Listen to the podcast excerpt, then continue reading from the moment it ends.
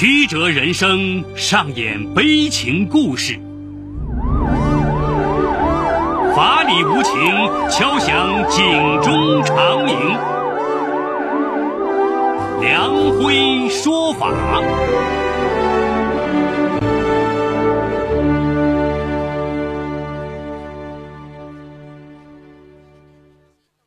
梁辉说法由上海故事广播与现代家庭杂志社联合播出。好故事，好声音，听众朋友，大家好，我是梁辉，欢迎收听梁辉说法。今天我要给大家讲这么个故事，叫谁谋害了返校途中的女大学生？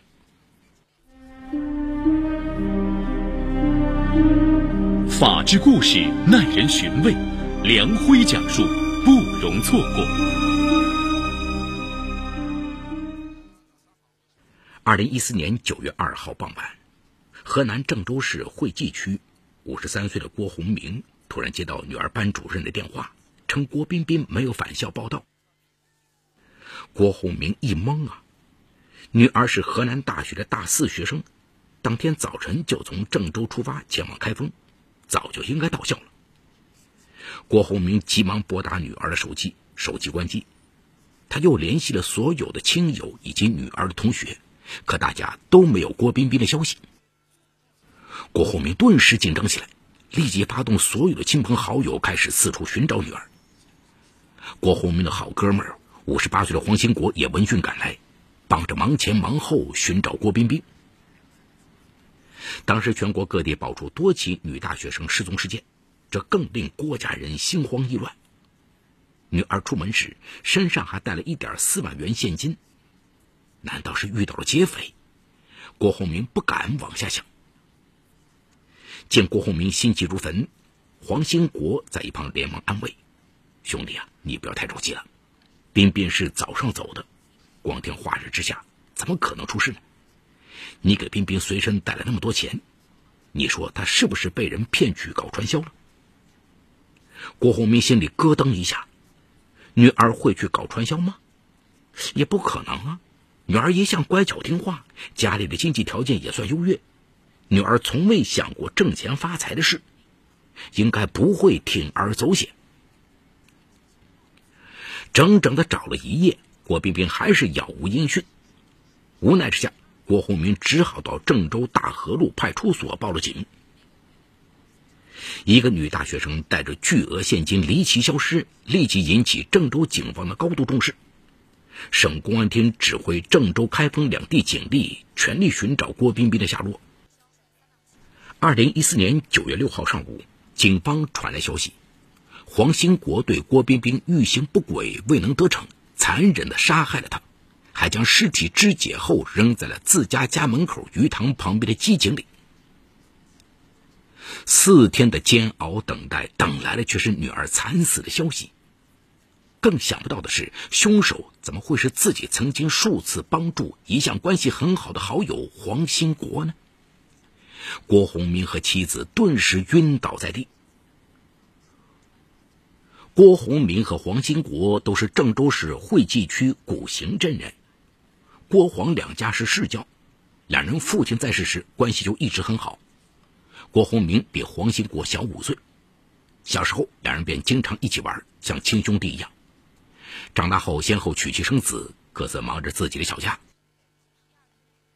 勤劳能干的郭洪明承包了黄河边的一个鱼塘，日子过得富足顺心。郭洪明有一儿一女，女儿郭彬彬从小就乖巧懂事、聪明可爱。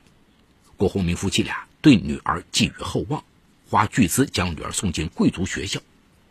郭彬彬也很争气，成绩一直优秀。二零零零年十月的一天。郭洪明突然得到消息，黄兴国因涉嫌强奸被刑拘。原来黄兴国家附近有户人家，男的常年在外打工，女的一个人在家里带孩子。黄兴国有事没事总爱去挑逗一番。案发那天，趁孩子上学，黄兴国悄悄从院墙翻进去，企图强奸那个女人，却因对方拼死反抗而没能得逞。结果，女人很快报警。警方也没费什么功夫，就把黄兴国抓获了。二零一一年一月十六号，郑州市芒山区人民法院以强奸罪判处黄兴国有期徒刑一年。一年后，黄兴国出狱了，妻子觉得丢人，跟他分居了。孩子们也因父亲在外面抬不起头，对他十分冷淡。街坊邻里更是躲着他走，一时间，黄兴国连吃饭都成了问题。见黄兴国身处困境，家境富裕的郭洪明伸出了援手。他觉得两家有几十年的交情，两人又是从小玩到大的朋友，应该拉一把，便常常给黄兴国介绍一些零工。有人劝郭洪明，黄兴国坐过牢，连家人都不理他，最好离远点郭洪明的妻子李淑香也劝丈夫，他干了那么丢人的事，你还跟他往来，别人会说闲话的。其实郭洪明心里也知道，黄兴国一向有男女方面的坏毛病。见到女人总是一副色眯眯的样子，他一直也看不惯。可厚道善良的他觉得黄兴国犯的不是什么罪大恶极的罪行，经过监狱的改造，应该接受了教训，帮帮他也无妨。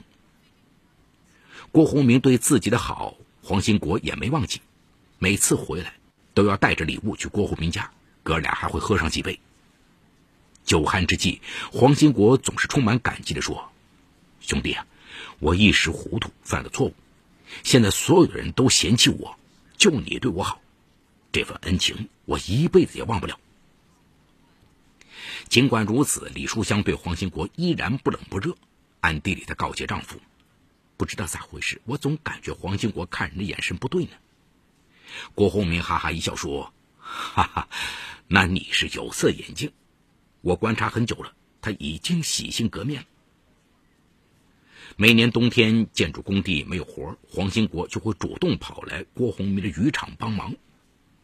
二零零六年春节前，一个客户一下要了五吨鱼，时间很紧张，黄兴国近两天两夜没合眼，等鱼装箱完，他也累倒了。郭洪明赶忙把他送到医院，在他身边照顾他，一直到黄兴国彻底痊愈。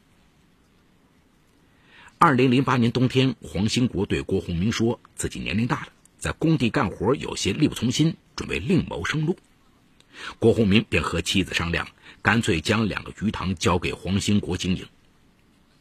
黄大哥年龄大，总去工地干活也不是个事儿，他来渔场正好互相也有个照应。眼看拗不过丈夫，李淑香只好点头同意。在郭洪明的帮助下。黄兴国很快接手了两个鱼塘，他本来就聪明能干，养鱼也是内行，很快把鱼塘打理得井井有条。他和郭洪明一家的关系走得更近了，经常被郭洪明留在家里吃饭。看到黄兴国老实本分，一心一意做事，连说话都细声轻语，李淑香对他也逐渐没了成见。郭家的一双儿女也都尊敬的。称黄兴国为伯伯。黄兴国对郭家的一双儿女更是亲热有加。遇到郭洪明夫妻俩忙不过来的时候，黄兴国就会过来帮忙照料，有时还会帮忙接送郭冰冰上学。日子如水一般流过。黄兴国承包鱼塘之后，不到两年的时间，还清了所有外债，还买了辆面包车。虽然妻子依然不愿接纳他。但在郭洪明的调解下，儿女们开始和他来往。逢年过节，两家人都会聚在一起，生活过得滋润了。可黄兴国却感到越来越寂寞，只好躲在家里看黄色录像。二零一零年八月，十九岁的郭彬彬不负父母的希望，考取了河南大学外语系，成为了郭家的第一个大学生。郭洪明特别高兴，在家里宴请亲朋好友。席间，黄兴国盯着亭亭玉立、清秀文雅的郭彬彬，羡慕地对郭洪明说：“兄弟啊，你真有福气，有这么漂亮、出色的女儿，将来一定会享她的福的。啊，你是彬彬的伯伯，他将来也会孝敬你的。”郭洪明拍着老友的肩膀，脸上溢满了幸福满足的笑容。心怀鬼胎的黄兴国不自然地笑了笑。据案发后，黄兴国向警方交代，随着郭彬彬出落的越来越漂亮，每次看到她就想到小时候曾抱过她，心里总是涌起莫名的兴奋。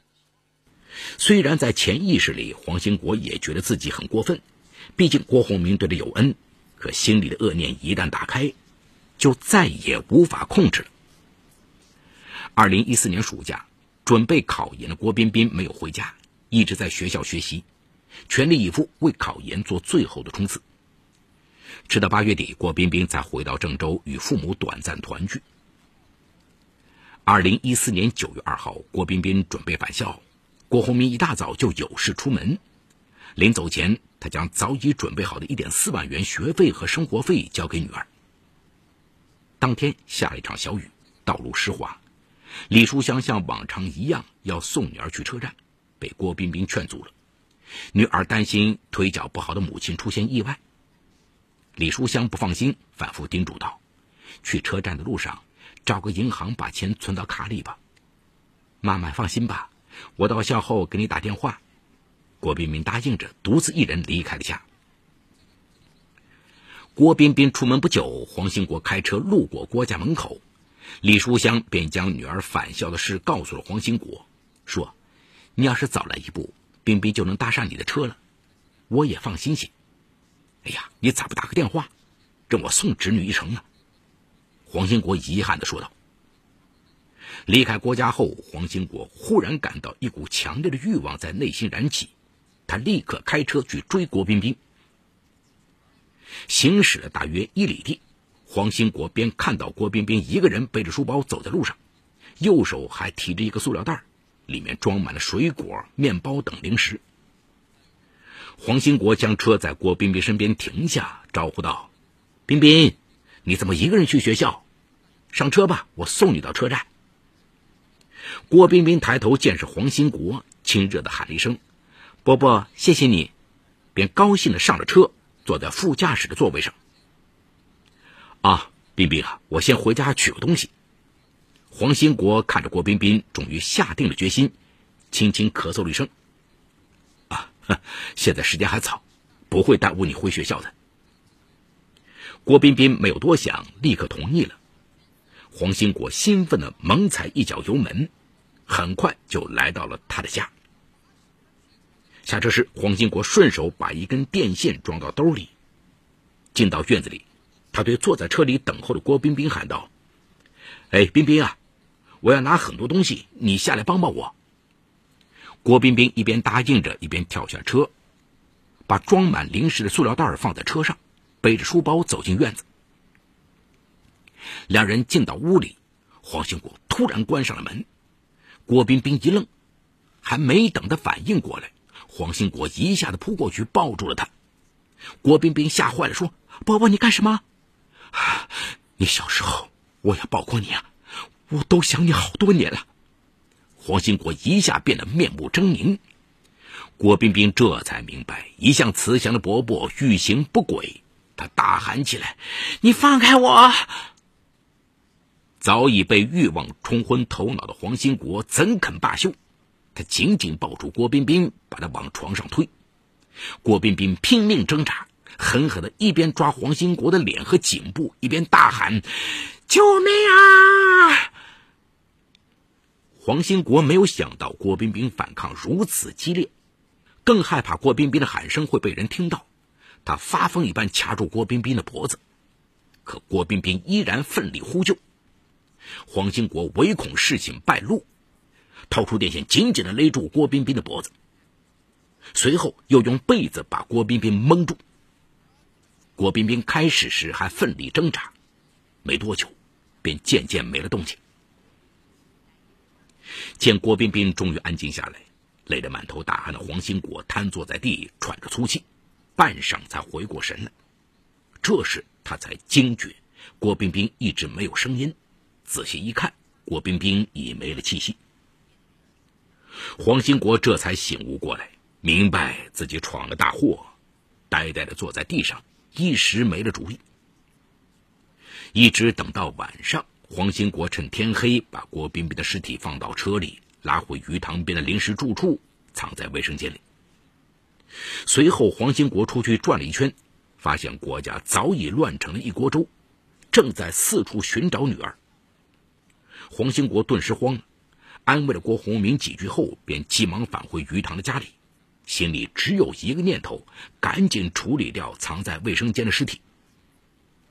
思前想后，黄兴国找来菜刀、斧头，将郭冰冰的尸体肢解后，悄悄扔进了鱼塘边一口废弃的机井内。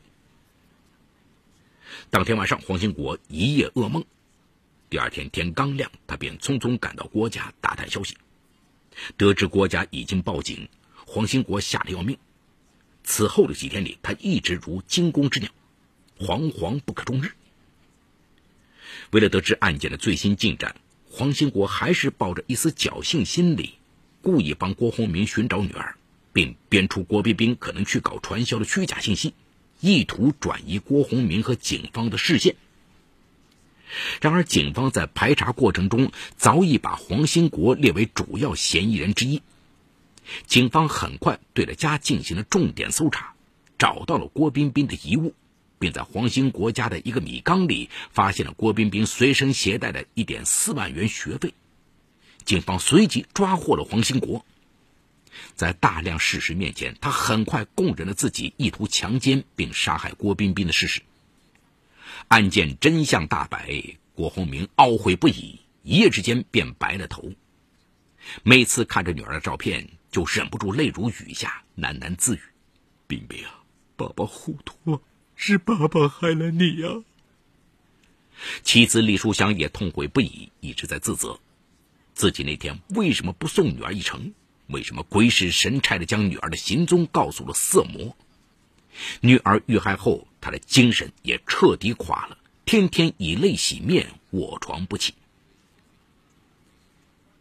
二零一四年十二月，郑州市人民检察院以黄兴国犯故意杀人罪向郑州市中级人民法院提起公诉。二零一五年一月六日，郑州市中级人民法院依法审理了这起轰动一时的案件。在庭审现场，黄兴国一直低头不语。在接受法官讯问时，也一直是轻声细语。人们无法想象，就是这样一个白发苍苍、身材瘦小的老人，居然是个色胆包天的恶魔。经过六个小时的庭审，黄兴国对意图强奸并杀害郭冰冰的犯罪事实供认不讳。法庭上，郭洪明看着黄兴国，浑身颤抖，要求严惩这个死性不改的恶魔。河南省著名刑辩律师赵宇涛认为，近几年来，强奸案一直居高不下，熟人强奸更是占绝大多数。在熟人强奸的案例中，被害人往往对加害人非常信任，不会想到对方会有图谋不轨之心，以致加害人有机可乘。该案更是可叹，明知对方好色成性，却引狼入室，最终酿成悲剧。人性的恶有时就像癌细胞一样，虽然经过治疗被暂时抑制了，可只是隐藏的更深，一旦有机会复发，就会全身扩散，后果更加严重。本案告诫人们，不要忽略这种人性的极恶，不给这种极恶复发的机会。好，故事说到这儿就告一段落。除犯罪嫌疑人和律师之外，其余人均为化名。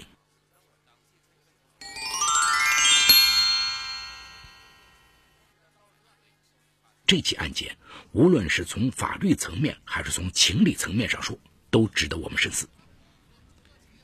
从法律上来说，依据案件事实，黄兴国在诱骗郭彬彬进入他的家中后，关门扑过去抱住他，并表达了他的欲望，将郭彬彬往床上推。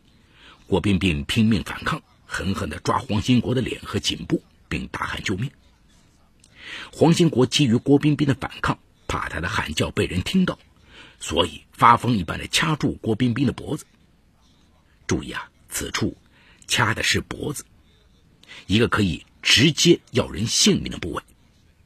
同时，案件中也交代了，在黄兴国下车时，黄兴国将一根电线装到了兜里。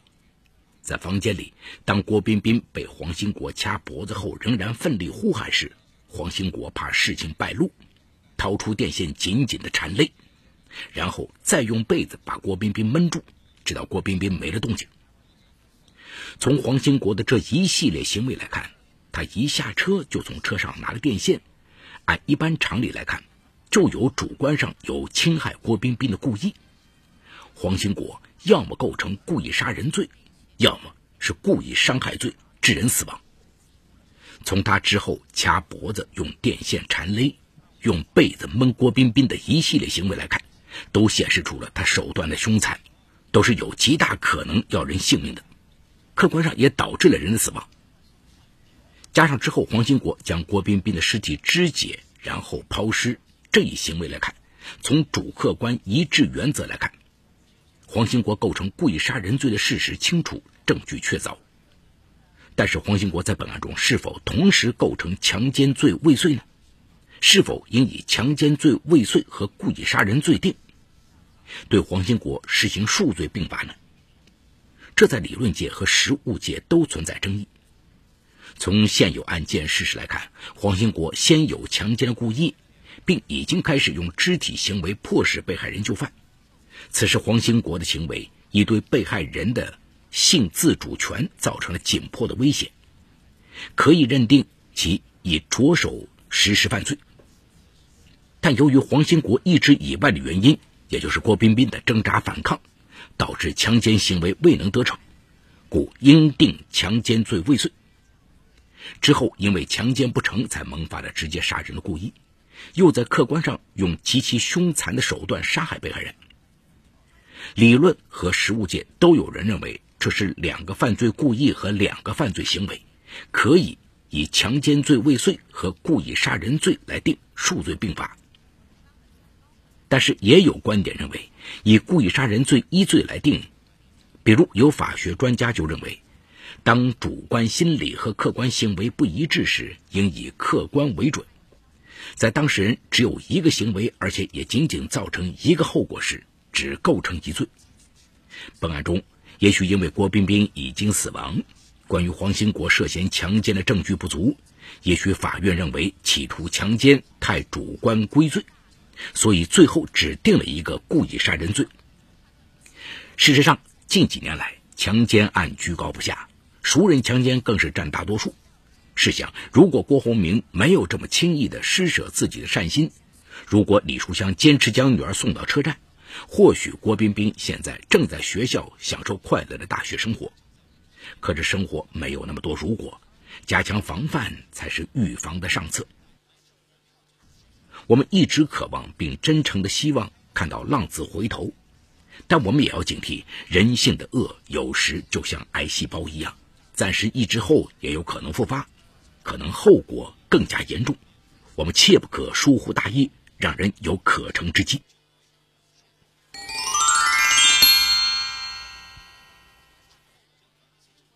好，感谢闸北区人民检察院为本次节目提供的帮助。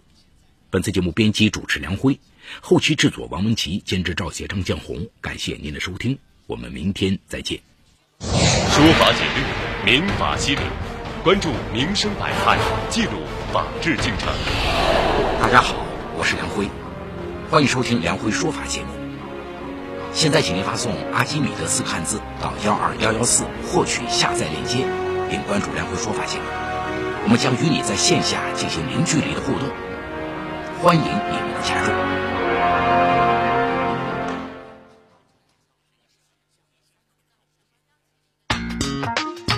一零七二微故事。